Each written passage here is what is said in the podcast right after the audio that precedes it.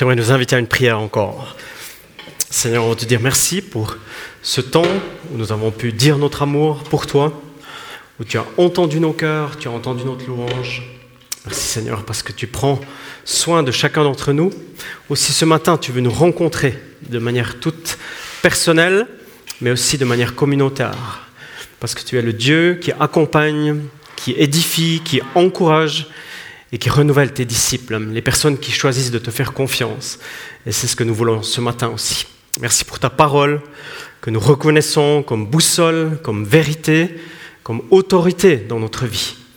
Donne-nous par le Saint-Esprit de saisir ce que tu aimerais nous dire ce matin. Donne-nous d'être flexibles dans nos cœurs, dans notre compréhension, dans notre intelligence, pour que nous puissions grandir, croître en toi, dans le nom précieux de Jésus. Amen.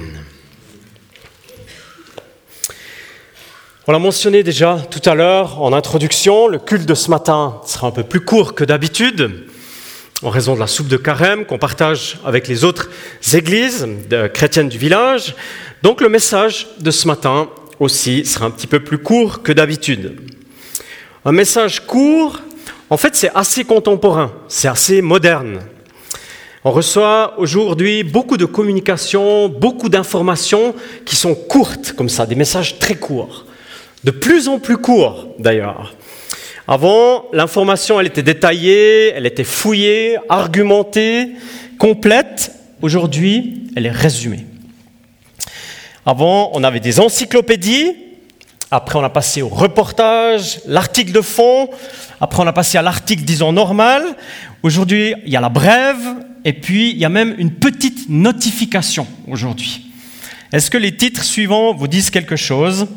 20 minutes, un quart d'heure pour l'essentiel, 26 minutes, 120 secondes. Aujourd'hui, on reçoit des push. C'est un terme anglais pour dire une notification. C'est une très très brève nouvelle en quelques mots qui vient sur votre téléphone comme ça. Vous pouvez bien sûr activer ou désactiver cette fonction dans toutes les applications, mais le push vous informe en temps réel de certaines nouvelles. Push en français, ça veut dire pousser, au sens figuré, une impulsion, un message d'alerte comme ça, qui est donné par un serveur. Alors voilà mes derniers push que moi j'ai reçus sur mon téléphone entre hier et aujourd'hui. Ce sont de brèves nouvelles qui résument, c'est le résumé de l'information importante dont il s'agit de prendre connaissance en un seul regard. Tu fais un seul regard et puis tu connais l'essentiel. En quelques mots, dire l'essentiel le plus important, les mots qui te permettent en un coup de saisir l'info. C'est un exercice qui n'est pas tout facile en fait, c'est même un métier, c'est devenu un métier aujourd'hui de communiquer de manière si pointue et si précise. Et bien sûr, on ne peut pas tout dire, c'est évident en quelques mots, mais on peut dire une chose essentielle. Alors voilà le push de Dieu aujourd'hui pour nous ce matin. Voilà le résumé d'un message très important. C'est un message en fait qui résume le contenu de ce grand livre qu'est la Bible. Jésus-Christ, notre espérance. Voilà en trois mots le push de tous les push. Le résumé, la compile du message important qu'on devrait tous connaître, méditer, vivre, renouveler, intégrer en tant que chrétien qui vit aujourd'hui. C'est la parole morave de ce jour. Trois fois un mot pour dire le contenu, la, motivation, la force de notre vie si tu es chrétien. Et puis c'est une astuce, même notre technique, pour se souvenir de l'adresse où elle est cette parole dans la Bible. C'est vrai, push, ça c'est un peu une notif, ça convient à la plus jeune génération. Mais la référence, elle est pour nous, les générations qui avaient encore des téléphones où les numéros, il fallait les tourner, peut-être que vous vous souvenez. Le 111, c'était un lieu important. Qui se souvient du 111 ah, Oui, exact. Quand même quelques-uns. Si tu ne savais pas l'info, si tu n'avais pas le numéro, tu téléphonais au 111. C'était même devenu une phrase, bah t'as qu'à appeler le 111, puis ils vont te dire. Donc, dans son contexte, voilà la courte méditation de ce matin, c'est 1 Timothée 1, verset 1. De la part de Paul, apôtre de Jésus-Christ, par ordre de Dieu, notre Sauveur, et du Seigneur Jésus-Christ, notre espérance. à Timothée, mon enfant, véritable dans, mon enfant véritable dans la foi, que la grâce, la compassion et la paix te soient données de la part de Dieu, notre Père, et de Jésus-Christ, notre Seigneur. Voilà le résumé du résumé du message de la Bible et plus particulièrement du Nouveau Testament. Paul, l'auteur de ces quelques lignes, il écrit une, lettre pastorale à son fils spirituel. L'homme, Timothée, l'homme que Paul a accompagné, aimé, enseigné, formé, il lui écrit une lettre, il y en aura une deuxième, peut-être encore d'autres lettres qui ne sont pas retenues dans le Nouveau Testament, mais il écrit à son fils dans la foi, et puis les deux, ils avaient été un duo missionnaire, ils ont vécu beaucoup de choses ensemble, et puis dans cette lettre, il y a ce message, un puissant message pour beaucoup de gens. Donc Paul écrit à Timothée, il écrit au début de ses lettres pastorales la chose suivante, Jésus-Christ, notre espérance. Les trois mots du 111. La notification qu'il est utile d'avoir toujours avec soi. C'est le mot pastoral que Paul écrit à son fils dans la foi, Timothée. En fait, c'est la, la, base de l'espérance chrétienne.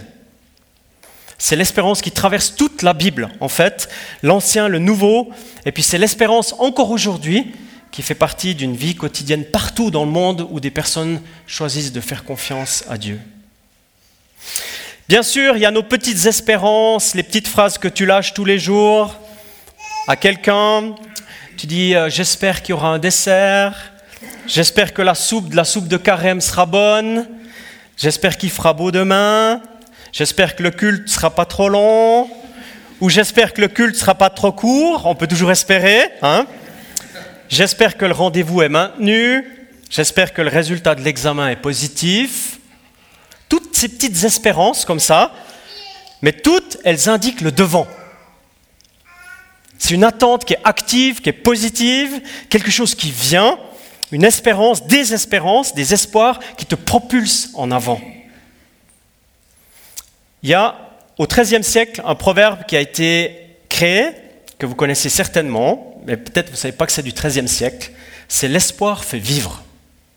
Hmm. Et puis il y en a encore un deuxième du XIIIe siècle aussi, c'est qui perd espoir perd tout. Puis les Irlandais, ils ont adapté, dans un proverbe national, ils ont dit, l'espoir c'est ce qui meurt en dernier. L'espoir c'est ce qui meurt en dernier. Ça veut dire que dans la parole de Dieu, la Bible et dans l'histoire des hommes, l'espérance est un moteur extraordinairement puissant. Extraordinairement puissant. C'est une énergie qui tend à la vie, une force de résilience, une puissance de vie qui te permet de traverser les tunnels et les épreuves dans ta vie.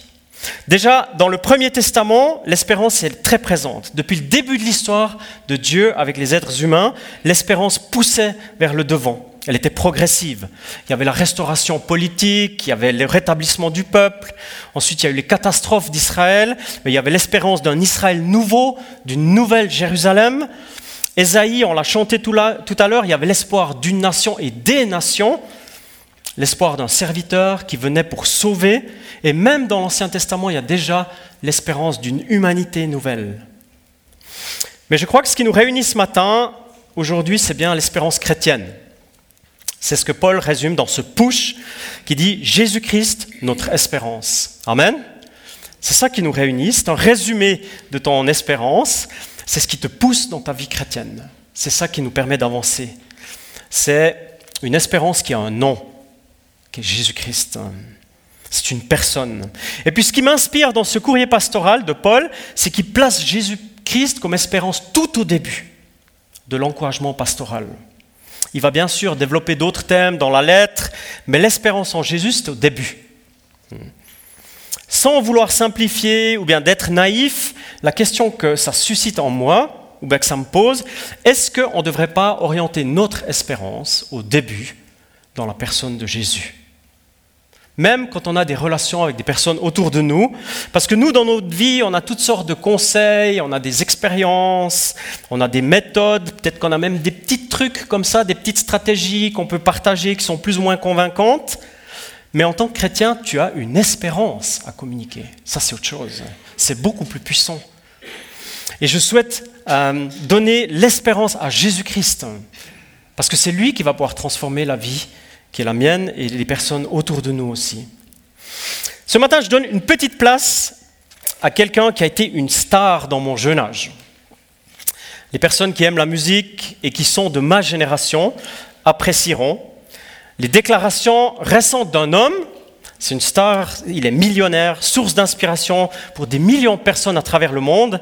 Eh bien, récemment, il a, il a déclaré des choses remarquables. Voici en une minute ce qu'il a dit concernant Jésus. It's, the, it's a defining question for a Christian is who was Christ, and and I don't think you're let off easily by saying a great thinker or a great philosopher or uh, you know, because actually he went round saying he was the Messiah. That's why he was crucified. He was crucified because he said he was the Son of God. So he either, in my view, was the Son of God or he was Not. no, no, nuts. Nuts, yes, Forget yes. rock and roll messianic complexes. This is like, I mean, Charlie Manson type delirium. And I find it hard to accept that all the millions and millions of lives, half the earth, for 2,000 years, have been touched, have felt their lives touched and inspired by some nutter. I just, I don't believe it. I, I So think- therefore it follows that you believe he was divine. Yes, And therefore it follows that you believe that he rose physically from the dead. yes, yeah. I'm into. Uh, I, I'm no problem with miracles. Living around them. I am one. So, so when you pray then you pray to Jesus, Yes, the risen Jesus. yes, And you believe that he made promises which will come true. yes. I do.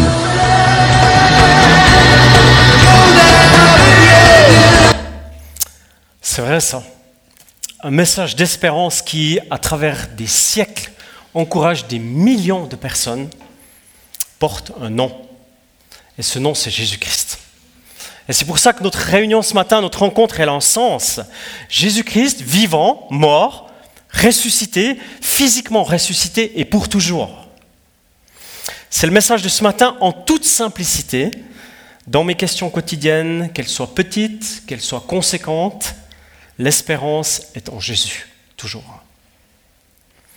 Personnellement, dans ma vie, alors que je vis peut-être des transformations, je ne suis pas actuellement un produit fini, je continue d'évoluer, je le souhaite, mon vécu intérieur, ma guérison physique peut-être, la transformation de mon tempérament, de mes habitudes, l'espérance, elle est en Jésus-Christ.